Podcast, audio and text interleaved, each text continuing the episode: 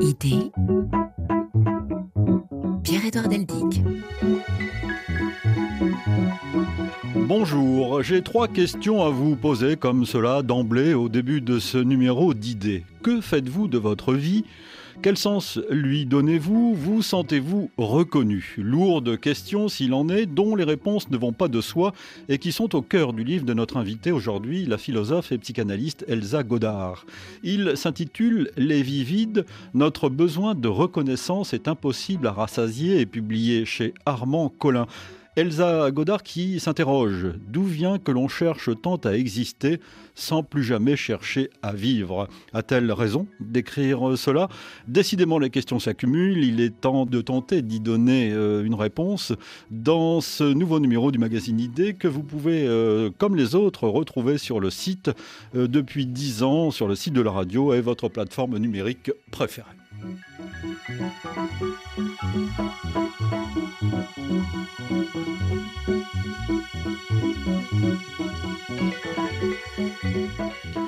Bonjour Elsa Godard. Bonjour. Merci d'être à ce micro euh, pour nous parler de ce beau sujet dans ce livre qui est tout compte fait un hymne à la philosophie. On y euh, reviendra. Alors je rappelle que vous êtes euh, philosophe, psychanalyste, je l'ai dit, auteur de plusieurs ouvrages dont Éthique de la sincérité, Survivre à l'ère du mensonge chez Armand Collin, toujours en 2020. En finir avec la culpabilisation sociale pour être enfin libre chez Albin Michel en 2021.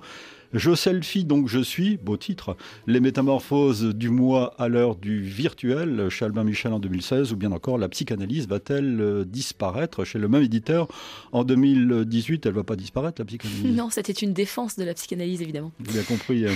Alors donc nous allons euh, dans ce numéro parler des vies euh, vides, thème intrigant s'il en est.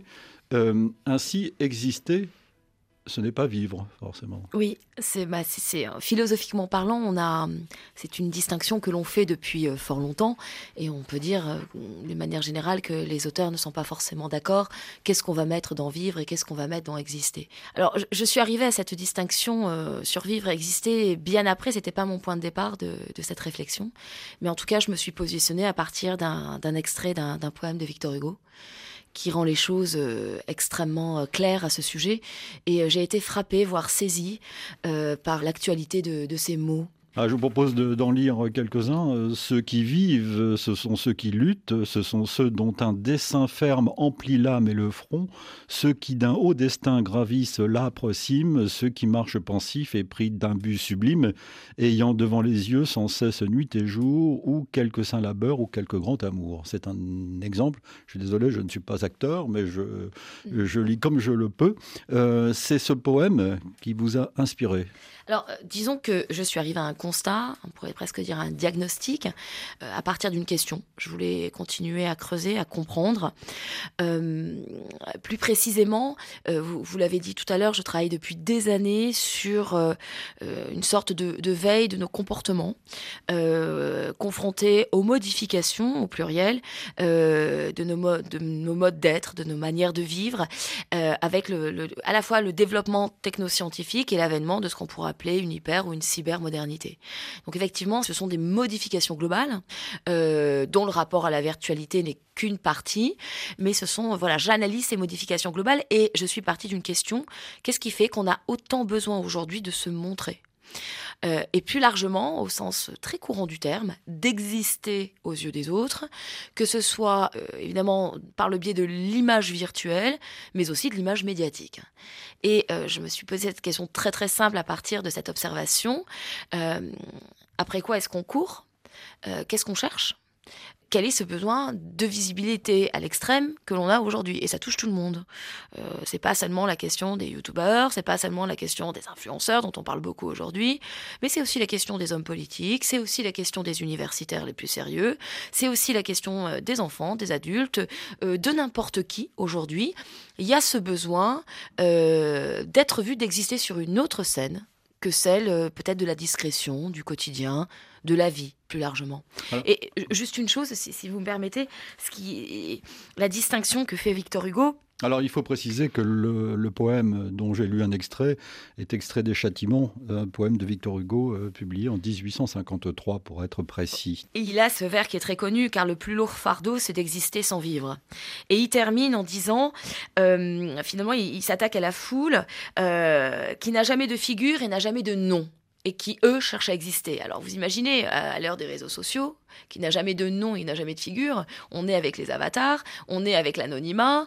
Euh, c'est cette distinction-là, le plus lourd fardeau, c'est d'exister sans vivre. Et j'ai distingué le fait de vouloir exister à tout prix dans un champ qui est celui très vaste de la reconnaissance, au sens de la popularité.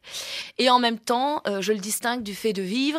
Euh, le fait de vivre, on ne peut pas s'absenter de la vie, on ne peut pas congédier la vie, on est convoqué par la vie, y compris une, sa dimension tragique qu'on aurait envie parfois de fuir.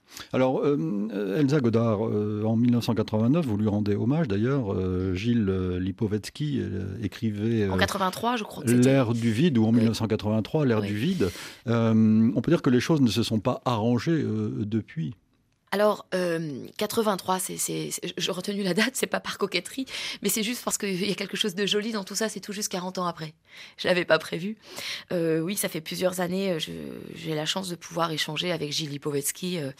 et, et alors, je ne suis pas tombée sur le vide tout de suite. J'avais pas pour intention de m'atteler au vide, surtout que en tant que, psychanalyste, la question du vide est une question qui s'associe de manière évidente, euh, soit à la dépression, soit au deuil. On est quand même dans un champ euh, psychopathologique qui est très clair, et j'avais pas pour vocation de d'aborder la question du vide frontalement. Mais quand je suis partie de cette question avec vraiment la plus grande curiosité et avec peut-être une tentative d'objectivité, Qu'est-ce qui fait qu'on a autant besoin de se montrer, cette, cette volonté de monstration continue, euh, d'apparaître, d'être vu? Est-ce que c'est la technologie qui nous y pousse? Alors, il y a, est-ce que la technologie n'est que le moyen de développer quelque chose qu'on a en nous? Oui, vous avez tout à fait raison. C'est un moyen qui a décuplé les possibles, hmm. devrais-je dire. Euh, alors, je suis partie de deux constats euh, qui existaient déjà, que j'avais déjà fait pour une part dans le selfie. Cette quête de visibilité. Alors, évidemment, l'invisibilité, ne pas être vu symboliquement, je fais des raccourcis, enfin, c'est assez simple c'est donc mourir. Donc il y a une angoisse de mort qui se cache derrière ça. Si je ne suis pas vu, je n'existe pas, donc je suis mort symboliquement et réellement. Donc on a envie de lutter contre ça, c'est naturel. Ensuite, il y a cette peur de l'insignifiance dont parlait si bien Carlos Ranger. Euh, je sais plus si c'était en 2011 ou je, je, me souviens plus. Euh, ce désir, ce désir de la célébrité, il nous en avait parlé. Hein. tout à fait. Et euh, j'avais travaillé ce livre en 2016 pour le selfie, qui, euh, et donc j'avais beaucoup aimé cette idée. Et je me suis dit, est-ce qu'on a affaire qu'à cela? Mais il me semble qu'aujourd'hui, on est encore sur autre chose. Hein. Euh, il n'y a pas que la peur de n'être rien, euh, que euh, le fait de, la peur de mourir. On a affaire peut-être à autre chose. Et peut-être que ce qui nous pousse à exister à tout prix, c'est la honte. La honte qui consiste à hum, s'apercevoir que derrière cette construction d'existence factice qui donne le sentiment qu'on a des vies réussies, qui donne le sentiment qu'on est... Alors je vais faire évidemment des, gros clichés pour que tout le monde puisse mhm. se, projeter dans cette idée-là. Euh, on est beau, on est toujours jeune, on est aimé, on a un super métier, on gère tout très bien. Alors que à l'envers de cette vitrine d'existence, nos vies euh, sont soit, dans le meilleur des cas, je dis bien le meilleur, le chaos total, soit sont vides. C'est-à-dire que quand on existe sur une autre scène que celle qu'on s'est construite, celle de la représentation, que l'image que l'on veut donner de soi, et qu'aujourd'hui, comme vous le disiez, grâce à la technologie, on peut parfaitement contrôler, eh bien, quand on existe sur cette scène-là, on se rend compte qu'il n'y a rien, parce qu'on ne peut pas construire. En même temps, on n'a qu'un seul temps. Et ce vide, quel est-il? On tombe dans le vide de nos vies, qui est terriblement anxiogène, qui n'est pas reluisant, qui ne fait pas rêver, qu'on veut cacher, dont on se défend. Et finalement, c'est un petit peu comme euh, un mécanisme, une formation réactionnelle vis-à-vis de ça. On va insister à construire nos existences, on va d'autant plus exister sous ce mode-là, qui est un mode virtuel au sens large. Pour compenser le, pour compenser le, vide de nos vies auquel on ne veut pas se confronter, parce que c'est pas forcément drôle. Mais est-ce qu'il euh, y a forcément un rapport entre le vide d'une vie, euh, le vide supposé d'une vie, et le, fait de s'exposer euh, sur les réseaux sociaux? On peut avoir une vie pleine, juger pleine et avoir cette envie de la faire partager également. Oui, ce qui est, très bien euh, quand, on a, hum, quand on a la possibilité d'avoir ce temps-là. Euh, mais vous voyez, euh, il est très rare en fait sur les réseaux sociaux pour avoir une veille sur le sujet depuis très longtemps. Il est très rare que même un événement de nos vies tragiques, dures, moi j'aime bien appeler ça les vies dures au sens avec tout ce que ça connote, ne soit pas rendu séduisant. Euh, c'est-à-dire que même une pathologie est mise en avant, euh, est maquillée, devrais-je dire, euh, un deuil, et, qui en appelle à la complainte de tous. Et c'est une mise en scène, en fait, de toute situation. Ce qui fait qu'il y a une représentation, au sens, alors c'est un gros terme philosophique à la représentation, au sens littéral, c'est rendre présent étymologiquement. Il y a vraiment une représentation de, de cela qui fait que c'est tellement plus agréable, plus facile, parce que c'est à tout moment, on peut s'extraire de ça. Ça reste une scène, vous voyez. Tandis que de la vie, on ne peut pas s'absenter. On est seul face à un deuil, on est seul face à une tragédie, on est seul face à une maladie, face à une rupture, face à ces difficultés-là. Et, qu'on a envie de les fuir, en fait. Euh, vous dites qu'on peut s'absenter des réseaux sociaux, mais il y en a qui ne peuvent plus. Alors ça, c'est un autre problème. Vous sous-entendez la question de l'addiction, je suppose. Mmh. Pour moi, c'est pas une problématique d'addiction. C'est alors, c'est là on va rentrer peut-être dans, dans, ce qui m'a intéressé. De quel vide s'agit-il? Mmh. Justement, euh, définissons justement effectivement ce vide qui est un vide dans ce que vous écrivez, un vide extrêmement profond. Oui, et qui va peut-être expliquer cet abandon que l'on a sur les réseaux sociaux, qui pour moi est plus un abandon qu'une addiction. Euh, vous parlez même d'anesthésie affective et sentimentale, parfois, oui. dans ce vide. Euh, vous je vous prends un exemple, euh, le scrolling. C'est-à-dire Alors, où on passe notre temps, alors je fais le geste, les auditeurs peuvent pas me voir, où on fait défiler des pages et des pages, enfin des, des images, vais-je dire, parce que la virtualité, ce n'est qu'une image. On fait défiler, c'est une c'est une forme de zapping dans lequel le temps se perd et sur lequel notre esprit n'accroche rien. Il ne euh, faut pas oublier que on va parler du vide bien sûr avec joie, mais ce que je dénonce c'est cette culture du vide qui pour moi est emblématique avec le scrolling, mais aussi avec par exemple ce qui, ce qui aujourd'hui est devenu malheureusement très très fréquent, ce sont les les réels ou les short vidéos. C'est-à-dire ce sont des vidéos, euh, je ne sais pas si vous vous avez déjà vu ça, ce sont des vidéos euh, souvent voilà qui, s'imposent sur les réseaux sociaux, on les a sur Facebook euh, on peut les voir sur YouTube, sur d'autres, sur, sur, TikTok. Euh, et en fait, elles ne montrent rien. Il n'y a rien d'exceptionnel, il n'y a rien d'extraordinaire, il n'y a pas de discours, euh, il n'y a pas d'explication, il n'y a pas de fascination, il n'y a rien en fait. Il n'y a rien de spécifique. Ce sont juste des moments. On peut voir une, femme qui tourne une crème fouettée. Euh, euh, je sais pas. On peut voir une eau qui, qui s'écoule, quelqu'un qui rentre dans une piscine. Il n'y a pas d'explication. Mais quel intérêt? Il n'y a pas d'intérêt. Et c'est alors c'est là où on rentre dans ce vide. De quel vide s'agit-il? Est-ce qu'il s'agit du même vide dont parle Gilles Lipovetsky en 83, on n'avait pas la virtualité, on n'avait pas le, la mondialisation comme aujourd'hui, on n'avait pas les GAFAM, on n'avait pas tout ça. Euh, donc, euh, de quelle ville s'agit-il? Je, suis allée euh, analyser la différence en fait avec le, vide et le néant. Je me, suis accoquinée, j'ai repris la vieille querelle entre Bergson et, et, Bachelard. Je me suis amusée à aller voir le, cœur vide. Je me suis amusée à parler, à aller voir la question de l'absence, du suicide, le vide du cœur, de, de, de mettre écart, le manque euh, les ventres vides, le fait de n'être rien, bien sûr, la question du rien étant importante, euh, l'indifférence, si chère à, Gramsci. Mais en fait, je suis arrivée, ça, ne me satisfaisait pas parce que tous ces vides étaient teintés d'une forme de tragédie qu'on retrouve dans la vie. Ils avaient une densité presque ontologique euh, qui, fait que, en fait, ces vides-là sont de l'ordre, en un sens, un sens humain très fort. nos vies sont, sont saisies bien souvent de vides. C'était pas ça euh, que dont je, faisais l'expérience, aussi bien avec mes patients, aussi bien avec l'observation euh, de nos comportements, de nos étoiles euh, quotidiens, c'était pas ce vide-là. Et le seul terme qui était pour moi peut-être le plus proche, c'est être pris d'une d'une vacuité indifférente. C'est-à-dire qu'on est abandonné à, à, une totale forme de contingence. Cela signifie que c'est comme ça, mais ça pourrait être tout à fait autrement. Et je suis pris d'une forme totale d'indifférence.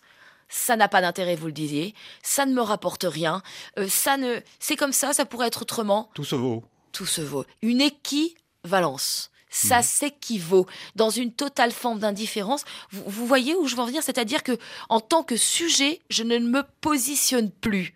Il y a une forme de disparition. Moi, j'aime bien le terme lacanien de fading, un évanouissement. Il y a une forme de, de, de disparition du sujet. C'est même pas en- encore quand on a affaire à une perte. C'est un drame. Ça, ça rend vivant un drame. C'est fou la vie qu'il y a autour d'un enterrement. Mais là, c'est pas la question. Là, c'est on est là dans une forme d'absence-présence. Vous parlez de principe d'inertie. C'est ça. J'ai eu beaucoup de mal à essayer de traduire euh, la saisie de ce vide spécifique dont j'avais fait le constat, parce que le- les termes me manquent. C'est une vraiment, je ne peux pas dire autre chose que ça. C'est une forme d'indifférence, d'une- vacuité indifférente. Et Elsa Godard, est-ce que c'est quelque chose que vous voyez de plus en plus dans votre cabinet, Oui. dans vos consultations? Oui, c'est une forme que je. je- alors, je, parle des psychopathologies du vide. hein. J'en ai listé seulement que quelques-unes. Mhm. Euh, vous avez cité tout à l'heure un de mes ouvrages, La psychanalyse va-t-elle disparaître? En fait, euh, je fais le recensement d'une nouvelle forme de nosographie sans aucune prétention. Mais euh, j'analyse les malaises produits par le contemporain, dont le vide est une manifestation. Mais c'est un vide, ça c'est une expression que j'emprunte à Gilles Lipovetsky à l'époque, sans apocalypse ni tragique. C'est pas un vide flamboyant. C'est pas le vide quand on a atteint le vide, on a envie de, de remonter. C'est pas, c'est pas non plus le vide qui est seulement pulsion de mort, qui nous entraîne dans la mort et qui finalement on y va parce qu'il fait sens. Il peut maintenir en vie, paradoxalement. Euh, c'est pas ça. C'est un vide d'indifférence, Alors Elsa Godard, il faut de pas non-engagement du sujet humain. Elsa Godard, il faut pas tout mettre sur le dos des réseaux sociaux, si je peux m'exprimer ainsi. Exactement. Euh, ce mouvement vient de très très loin et il est peut-être l'aboutissement euh, de ce mouvement euh, venu je- de, de l'humanisme, venu de, du siècle des Lumières, euh, de l'éclosion de l'individu et de la personnalité et de l'individu surtout. N'est-ce pas là l'étape ultime? De l'individualisme Oui, ou pourrait-on dire même de la modernité. La modernité, on peut l'actualiser autour de, de l'époque des Lumières, euh, du XVIIIe siècle. Euh, et effectivement, euh, peut-être que dans, ce, dans cette révolution-là, alors la modernité, c'est des grandes révolutions, euh, on parle du deuxième humanisme. Alors, je dis deuxième, peut-être qu'on a affaire aujourd'hui à un troisième humanisme, je ne sais pas où on, on va se Un transhumanisme aujourd'hui. Oui, alors Ouais. d'une autre, d'une autre forme d'humanisme. Mais en tout cas, le, le premier humanisme avec le XVIe siècle, l'humanisme classique, on a affaire à la naissance de l'individualisme avec un retrait, euh, un début du retrait, en tout cas de la religion. Euh, il faut pas oublier que euh, l'humanisme classique, c'est on remet au centre un, un anthropocentrisme après le théocentrisme qu'on a connu pendant tout, tout le Moyen Âge, euh, et on remet au centre l'homme avec ses possibilités qu'une révolution technologique. Et c'est l'avènement de nouvelles valeurs dont on peut dire d'une certaine manière que euh, le sujet cartésien du cogito euh, ergo sum, je peux me permettre ici, je pense, vous savez peut-être que dans le, traité du libre arbitre d'Augustin, donc 5e siècle, on, a, on avait affaire, c'est mar- c'est marrant d'ailleurs parce que, enfin, on avait affaire à, on retrouve dubito cogito ergo sum, je doute donc je pense donc je suis, sauf qu'à l'époque d'Augustin, ça ne peut pas avoir la même résonance parce que le contexte dans lequel cette, cette réflexion s'inscrit n'est pas du tout celle de Descartes. Tandis que euh, chez Descartes, ça aboutit à, à une- à la conscience de soi. Et euh, c'est marrant aussi parce qu'on retrouve chez Augustin, euh, qui est, on pourrait dire le père à la fois euh, de l'existentialisme. De Saint-Augustin en quelque sorte, oui. Mais Oui. pourquoi? Parce qu'on retrouve, vous, vous citiez tout à l'heure l'existence précède l'essence, mais chez Augustin, on retrouve cette notion de l'essence précède l'existence que Sartre va reprendre et va détourner, va le mettre dans l'autre sens. Euh, chez Augustin, Dieu existe et l'homme se fait ensuite, alors que chez Sartre, euh, évidemment, je ne suis que ce que je me fais. Donc il n'y a pas d'essence qui précède l'existence. C'est marrant parce que, enfin, entre guillemets, parce qu'on est vraiment dans, dans les amorces, euh, et Augustin, c'est le premier à, parler à la première personne du singulier, à dire je, dans les confessions. Mais le jeu d'Augustin euh, n'est pas le jeu de la subjectivité. Ça, je l'ai longuement montré hein, dans les Métamorphoses et subjectivités, hein, trois volumes que j'ai publiés chez Hermann. Euh, pour moi, l'acte euh, fondateur de la subjectivité, la première pierre, on la trouve au XIIe siècle avec Saint Bernard de Clairvaux, parce qu'il parle justement de la possibilité d'une liberté de la volonté, enfin une volonté libre, hein, qui serait détachée euh, du regard de Dieu.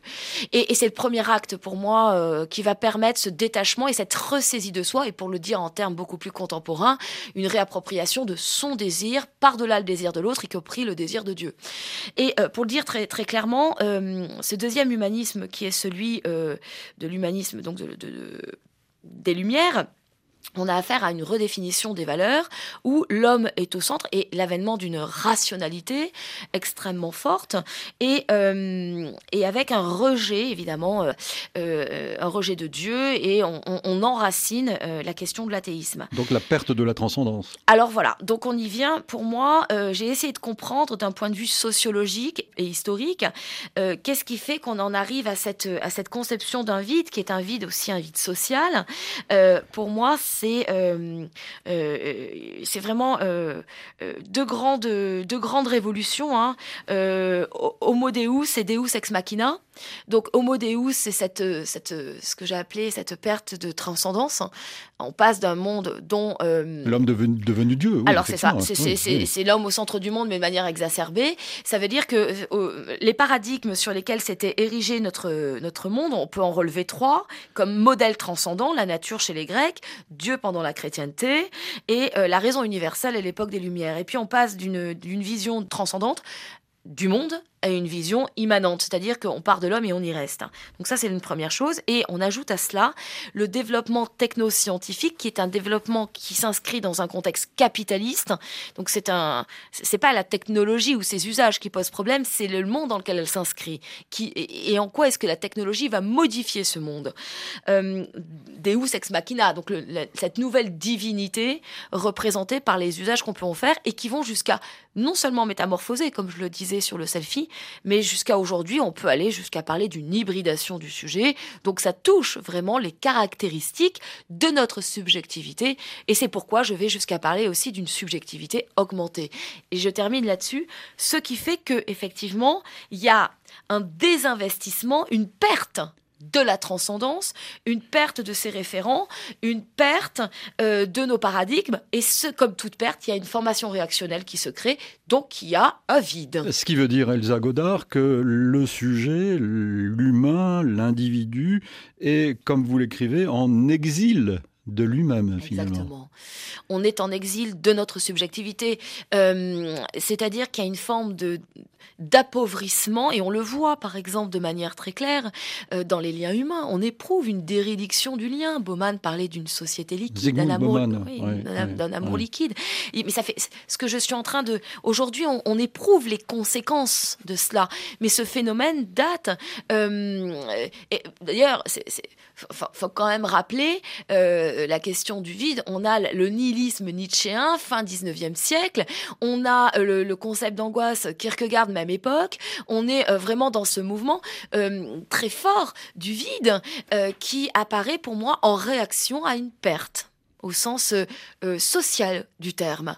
C'est vraiment une réaction à une perte une perte de référence, une perte de transcendance avec tout ce que ça implique, comme une, un questionnement autour des valeurs, euh, un questionnement identitaire, euh, une angoisse sur la représentation du temps et de l'espace, donc sur la question de, de l'avenir. Par exemple, aujourd'hui, notre depuis la postmodernité, hein, notre représentation du temps est celle d'un nunc, d'un ici et maintenant jadis, enfin, les années 60, 70, le présentéisme, aujourd'hui l'instantanéisme.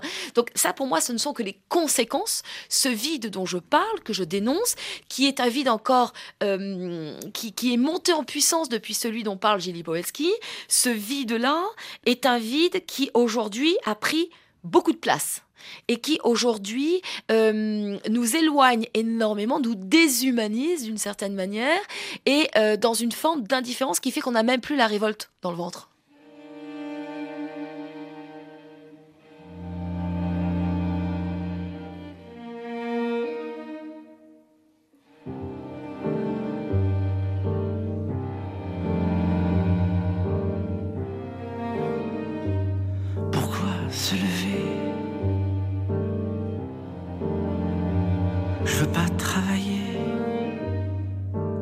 La vie alité, ma vitalité. À zéro degré, je néant, vide,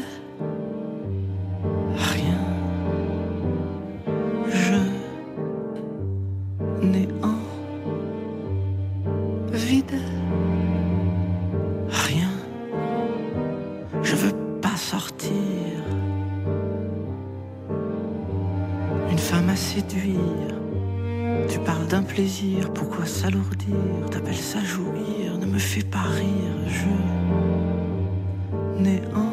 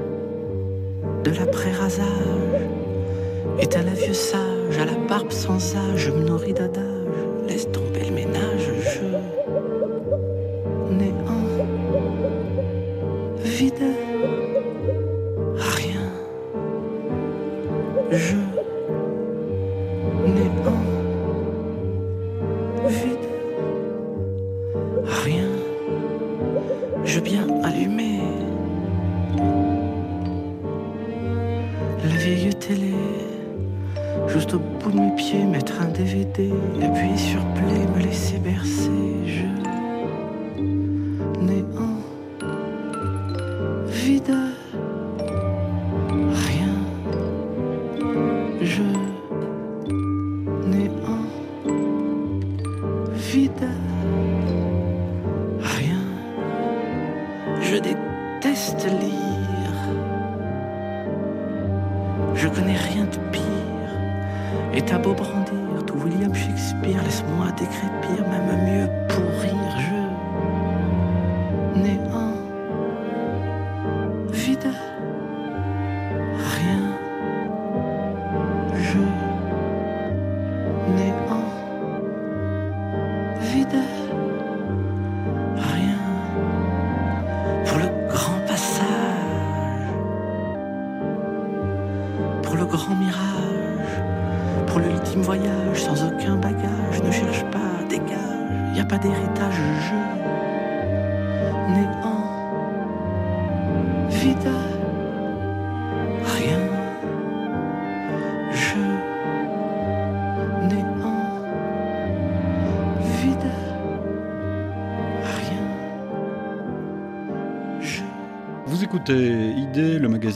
Sommes en compagnie euh, d'Elsa Godard, qui est, je le rappelle, philosophe et psychanalyste. Nous parlons euh, des Vivides que vient de chanter Elios euh, Azoulay dans sa chanson qui s'intitule Je, néant, vide, rien. C'est un jeu de mots qui, qui en dit long.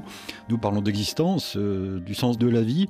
Vous parliez à l'instant, Elsa Godard, du capitalisme, du système économique, qui, plus que jamais, met en avant la compétition. D'où peut-être aussi ce désir de reconnaissance pour survivre dans cette compétition, non? Alors, effectivement, je me suis rendu compte que le moteur de nos existences cybermodernes aujourd'hui, c'est la course à la reconnaissance, qu'elle soit médiatique, qu'elle soit professionnelle, qu'elle soit évidemment virtuelle sur les, sur les réseaux sociaux, sur euh, toute forme de virtualité.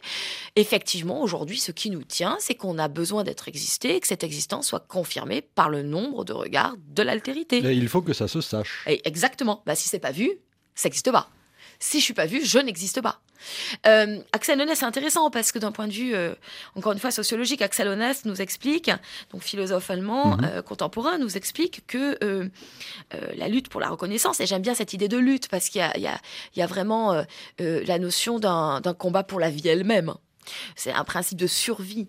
Euh, elle est tout à fait naturelle. Et c'est ça, euh, d'après Axel Onès, qui organise nos sociétés. Je suis assez d'accord avec ça. Mais pour moi, aujourd'hui, on n'a pas affaire à la même chose. C'était pas une lutte à la survie. C'est une course, comme on pourrait parler, je m'amuse, mais avec un- une forme de cynisme, une course à l'Élysée. C'est arriver le premier, c'est gagner la course, c'est la compétition, c'est la réussite sociale faite de représentation. Euh, on est prêt à tout pour ça, à sacrifier notre part d'humanité. Euh, eh bien, c'est ça qui organise, qui tient nos existences cybermodernes. Voilà. Et si vous voulez, au lieu d'investir nos vies, et de se confronter à cette dure matérialité. Euh, J'aime bien, pour, on parlait de ça tout à l'heure, euh, se cogner à la racine du marronnier, au lieu de, de, se cogner à ça, de mettre les... J'ai une éloge de la terre dans ce livre, hein, je fais une éloge de la terre. Se cogner, mettre les pieds dans la glaise, d'avoir de la boue jusqu'au cou, au lieu d'y aller, eh ben on préfère la maîtrise peut-être illusoire, mais la maîtrise de nos existences qu'on construit de toutes pièces, desquelles on peut s'absenter avec aisance, desquelles il est facile d'être le roi du monde, et pour lesquelles la reconnaissance est d'autant plus ai- aisée, car je rappelle que cette reconnaissance-là, qu'elle soit politique, qu'elle soit virtuelle, elle n'est pas le fait d'armes exceptionnelles. Dites-moi, Elsa Godard, les choses ne vont pas s'arranger en quelque sorte avec le métaverse, non? Et justement, vous faites bien d'en parler parce que euh, je pense qu'on on ferait bien de prendre les choses de manière très sérieuse. Euh, pour moi, il y a deux grandes révolutions euh, humaines qui se jouent aujourd'hui la révolution écologique et la révolution de la sociabilité. on parle plus rarement de la seconde. Oui, bah justement, c'est pour ça que j'insiste là-dessus. je vous invite un instant à un instant de dystopique. Imaginons qu'aujourd'hui le métaverse soit généralisé. Là, donc déjà, c'est-à-dire cette création d'un monde euh, virtuel parallèle dans lequel nous aurions euh, toutes et tous un avatar qui pourrait vivre sa vie en quelque sorte. Je suis là, vous m'avez très gentiment invité à parler de mon travail, me rend heureuse euh, dans cette émission de radio. Donc, mais au lieu de venir, d'être très embêtée avec mon taxi ce matin, j'ai déjà la chance d'avoir un taxi, mais enfin bon. eh bien, qu'est-ce que je fais? Je suis dans mon lit, je me réveille beaucoup plus tard, je me prépare pas, euh, je suis toujours en pyjama et j'installe mon casque de réalité euh, virtuelle sur la tête, peut-être quelques capteurs, et puis je prends le même plaisir à échanger avec vous, à pouvoir euh, m'engager dans la pensée sans ces contraintes entre guillemets de déplacement et, autres, matériels, corporels, physiques. Donc ça veut dire que moi je dois être aussi dans le métavers. Bah vous, vous, êtes, alors vous, vous êtes dans le même état, en pyjama ah aussi, cher ami. et, et, et donc on vit la même chose.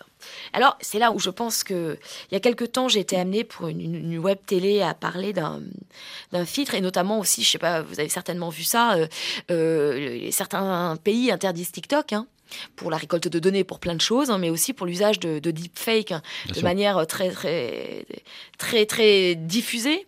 Et, euh, et donc, il y a des filtres. Et je sais pas si c'est marrant, hein, tester les mesdames. Alors, ça, peut ça touchera peut-être moins vous, messieurs, pour l'instant.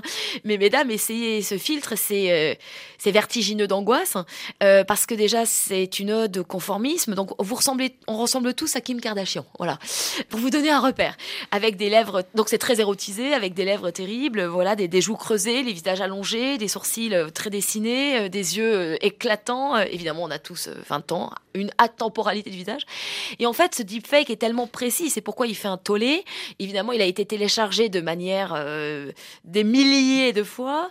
et en fait, l'intelligence artificielle est tellement précise qu'on on ne le détecte pas dans d'autres filtres, vous mettez la main devant, euh, il y, a un déphasage. Là, en fait, il est tellement précis. Moi, j'ai fait le test aussi dans le reflet du miroir qu'il arrive à modifier le reflet du miroir, même si l'image est toute petite. Bref. Donc, en fait, je pense que nous n'irons pas sur des avatars de type manga ou comme on veut, un peu comme dans les, gamers, les héros, etc., des jeux vidéo. Euh, je pense qu'on ira plutôt sur une, réalisation de soi à l'extrême, avec un idéal du moi qui sera décuplé et rendu possible par la technologie. Donc, si vous aviez, quel que soit le fantasme de ce que vous voudriez être physiquement, vous allez pouvoir le faire. Mais Imaginez donc cette scène. Je ne sais pas quel est votre fantasme ce moïque, cher ami. Euh, imaginons. Euh, alors, je vais prendre un gros cliché. Moi, je suis très brune. Imaginons, je, je me fantasme en blonde. Bon, euh, donc je, je, me représente tel que mes fantasmes voudraient. voilà. Qu'est-ce qui fait qu'après, quand je vais arrêter cette émission, enlever le casque de réalité virtuelle et que je vais, hélas, confronter mon image de, femme de 40, bientôt 45 ans avec mes rides, voilà, euh, mon teint du, du pas bien réveillé, euh, qu'est-ce qui fait que je vais avoir envie de cette image-là quand on me propose d'exister sur une autre scène, autrement, sans les contraintes. Et alors, vous voyez, ça touche. C'est là où je parle de métamorphose. Euh, euh, euh, je parle, pardon, d'hybridation plus encore que de métamorphose. Ça touche vraiment là à une problématique identitaire, à une représentation de soi, à des nouveaux comportements. Il y a une telle, le cerveau peut être tellement dupé à cet égard. Les sensations sont très proches et les capteurs vont s'améliorer. Euh, qu'est-ce qui va faire que je vais avoir envie à nouveau de prendre un taxi, de d'être dans, alors que je peux avoir la maîtrise de tout ça? Vous voyez, qu'est-ce qui fait qu'on aura envie de vivre par-delà les existences qui nous seront proposées? Ça vous promet, Elsa Godin, à vous et à vos successeurs, euh, un flux de patients euh, dans vos cabinets, parce que comment concilier deux personnages en fait. Le personnage virtuel et le personnage qui sera obligé, si j'ose dire, d'atterrir à chaque fois, à un moment donné, dans la vie, la, la, j'allais dire la vraie vie. les vies dures celle où on se cogne. Le réel, c'est le où on se cogne, comme disait Lacan. Je détourne la notion de mhm. réel, mais euh, qu'est-ce qu'il va faire? J'avoue que euh, idem pour le travail, euh, idem pour tous les écoles Donc les écoles en mode, ben, on reste à la maison et voilà, pendant 4 heures, 5 heures, 6 heures. je suppose qu'on nous fera, je m'amuse sur une dystopie, hein, j'espère que ça sera pas du tout ça demain. mais on sera obligé, si on veut se connecter, j'en discutais, je sais plus avec quel ami l'autre soir, on va être obligé de, faire un quart d'heure de vélo d'appartement pour entraîner notre corps parce qu'on n'aura plus, plus la nécessité de, de sortir en fait. Ceci étant, euh, ça va ne faire que creuser le vide. Parce que quand on déconnecte, Imaginez, donc vous êtes vraiment très... Euh, j'avais déjà montré ça dans le selfie, hein. on est happé par la toile. Euh, il y a une forme de... D'ailleurs, ça m'avait beaucoup marqué cette question-là. Qu'est-ce qui fait qu'à un moment donné, j'avais pris l'exemple d'Obama au funérailles de Mandela, qui s'oublie complètement, qui oublie le contexte dans lequel il est. Il se fait un selfie euh, avec je sais plus quel ministre du Danemark, je crois. Qu'est-ce qui fait qu'il y a plus de morts par selfie parce que les gens tombent de falaises ou se font écraser par des trains que par requins? Voilà, il y a plus d'accidents. Qu'est-ce qui fait qu'on oublie le contexte de la réalité, comme les selfies euh, qui sont réalisées, par exemple à Auschwitz, où on se fend la poire alors qu'on est sur un lieu d'une dramatique. Enfin, il y a beaucoup d'exemples là-dessus que j'avais beaucoup analysé. Qu'est-ce qui fait que quand on est happé par l'écran euh, et par la, sociabilité, par la monstration, par la, ce que l'on montre, ce que l'on dit, les échanges qu'on a, on en oublie le contexte dans lequel on est. On voit que des bébés développent par exemple des symptômes d'agrippage parce que leurs mamans euh, sont avec eux, mais ne les regardent pas parce qu'elles regardent l'écran. Qu'est-ce qui fait qu'on oublie? Il n'y a, pas, a pas de jugement dans tout ça. Ça, ça va pas améliorer ce désir de ben, reconnaissance parce qu'on sait, on, sait très bien que ce désir de reconnaissance naît à l'enfance. Euh, l'enfant regarde ses parents et a envie que ses parents réagissent. C'est la reconnaissance dont parle Paul Ricoeur, par exemple. Non, par contre, reconnaissance qui fait qu'elle est constitutive du sujet et fondamentale dans l'intersubjectivité. Euh, mais ça va accroître le besoin de reconnaissance sur la, et de visibilité sur les réseaux sociaux, à l'inverse. La course à la reconnaissance. Et c'est pour ça que je, le sous-titre, notre besoin de reconnaissance est impossible à rassasier. J'ai piqué à Dagerman parce que lui, il parle de consolation humaine. Mm. Il avait pris ce titre pour parler de. Donc, c'est une lettre de suicide. C'est dix pages hein, où il y, a quelque chose dans la part d'humanité qui est inconsolable du fait d'être humain et d'être mortel. Et donc on est dans, dans, la vie dure. Et en même temps, euh, la reconnaissance telle qu'on la cherche aujourd'hui sur ces scènes, qu'elles soient professionnelles, médiatiques, elle est inconsolable de la même manière. Elle ne peut pas être rassasiée. Et c'est un puits sans fond. C'est un puits de, c'est même pas un puits de destruction, c'est un puits de disparition. Et vous écrivez, je trouve d'ailleurs la phrase très belle, Elsa Godard, pour être tout à fait humain, il faut avoir le courage de vivre sans jamais avoir la certitude d'exister. Oui. Parce que c'est effectivement euh, une certitude qui ne, sera, ne nous sera jamais donnée.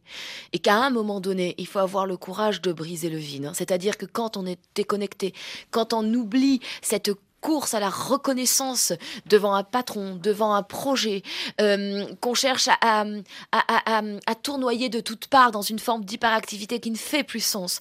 Quand on est dans ce contexte-là et que ça s'arrête, que le rythme s'arrête, que l'écran ne fonctionne plus, que tout disparaît de cette illusoire existence, il ne reste plus que le vide. Il faut avoir le courage de le regarder en face.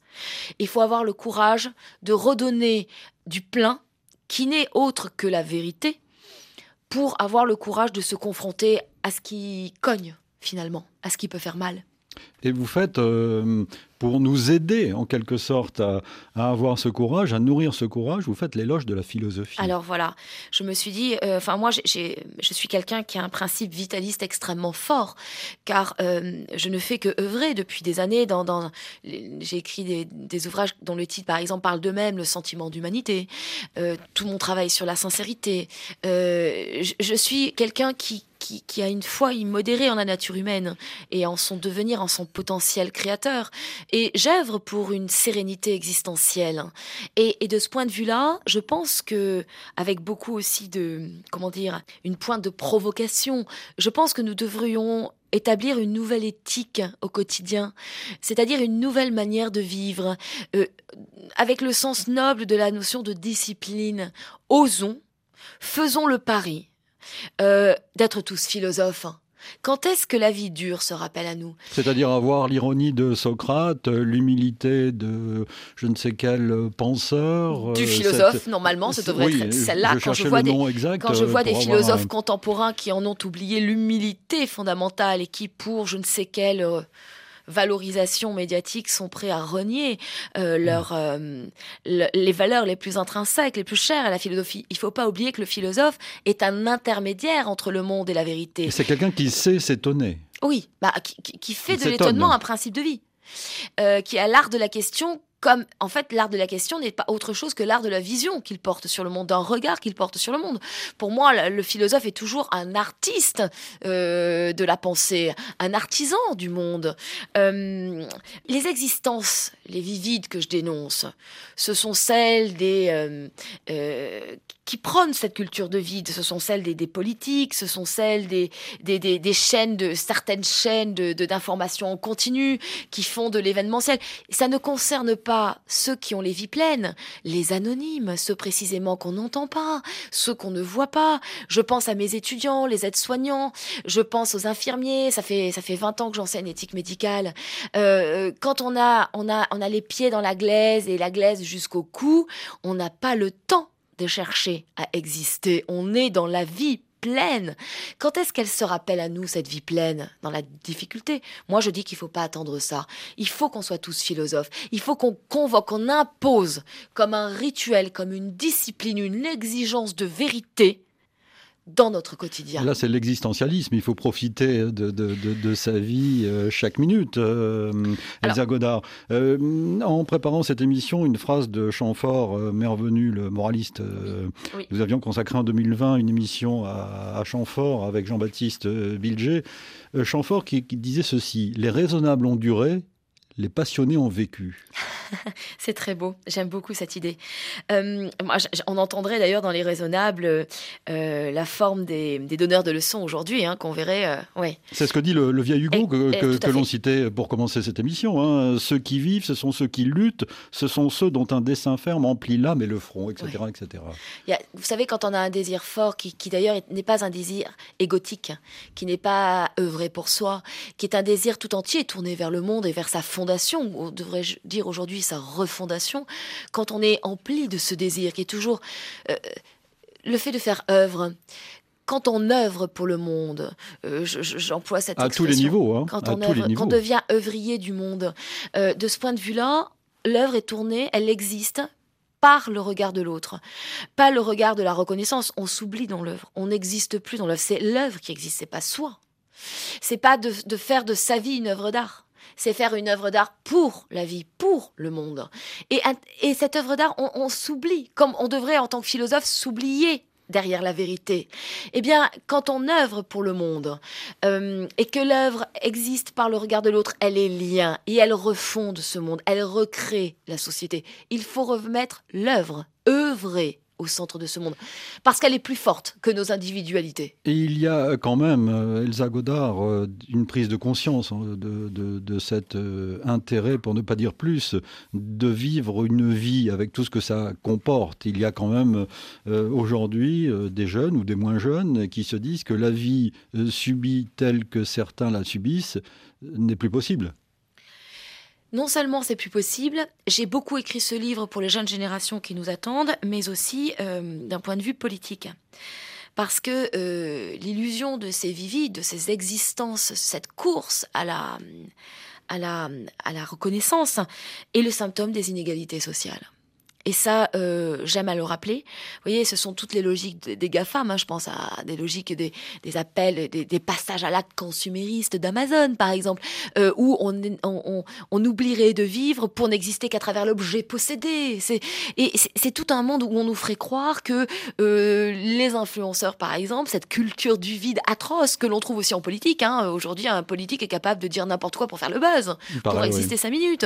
C'est insupportable. Où on a euh, renoncé euh, à renoncer à, un bien commun et, à un sens du politique et pas de la politique, euh, ouais, pour faire de la politique d'ailleurs, euh, au nom d'une d'une réalisation personnelle et j'en passe et des meilleurs. c'est un problème. Cette culture du vide, ces, ces existences vides sont le symptôme des inégalités sociales. Encore une fois, quand on tape dans la pierre du matin au soir, ce dont parle c'est exactement, exactement la même chose que Victor Hugo. Hein socialiste, qui était du côté, bah, je cite aussi euh, Les Misérables, hein, c'est mhm. Jean Valjean. Hein. Quand on tape du matin au soir dans la pierre, on n'a pas le temps de, de s'abandonner à, ça. Euh, on parlait du métavers, c'est une révolution professionnelle, j'entends, qui va s'adresser à qui? Au métier où on n'a pas besoin euh, du corps humain. mais tout, ce qui sont des œuvres de la logistique, tous les métiers difficiles en somme. Mais aujourd'hui. Les vies dures. Rachel Keke en parlait à l'Assemblée nationale il n'y a pas très longtemps. Elle interpellait les, députés. et qu'est-ce qu'elle disait? Vous, messieurs, vous êtes en train de légiférer. Ben là, on voit le drame qui se passe en ce moment. Vous légiférez sur des métiers dont aucun ici ne peut avoir, se prévaloir d'avoir eu l'expérience. Vous parlez de la pénibilité du travail, vous n'en avez jamais eu. Mais c'est sûr que les vies vides, elles ne s'adressent pas à ces gens-là.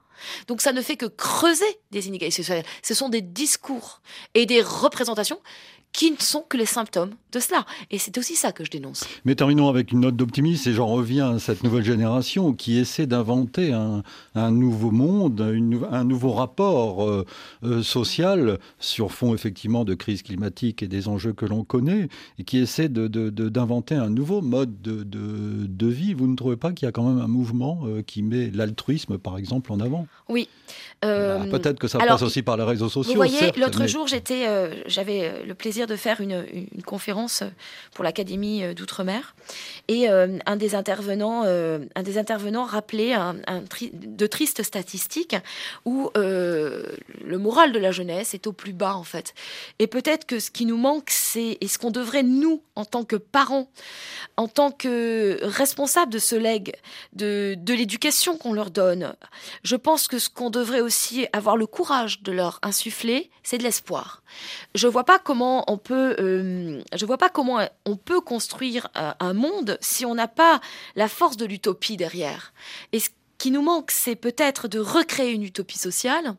Et on a le devoir, nous, en tant que parents, de sortir de nos individualités. Avec effectivement un sens du collectif. Avec le, ça ne peut se faire qu'avec le sens du collectif. Il y a un terme que je développe dans nombre de mes ouvrages qui est l'altérisme.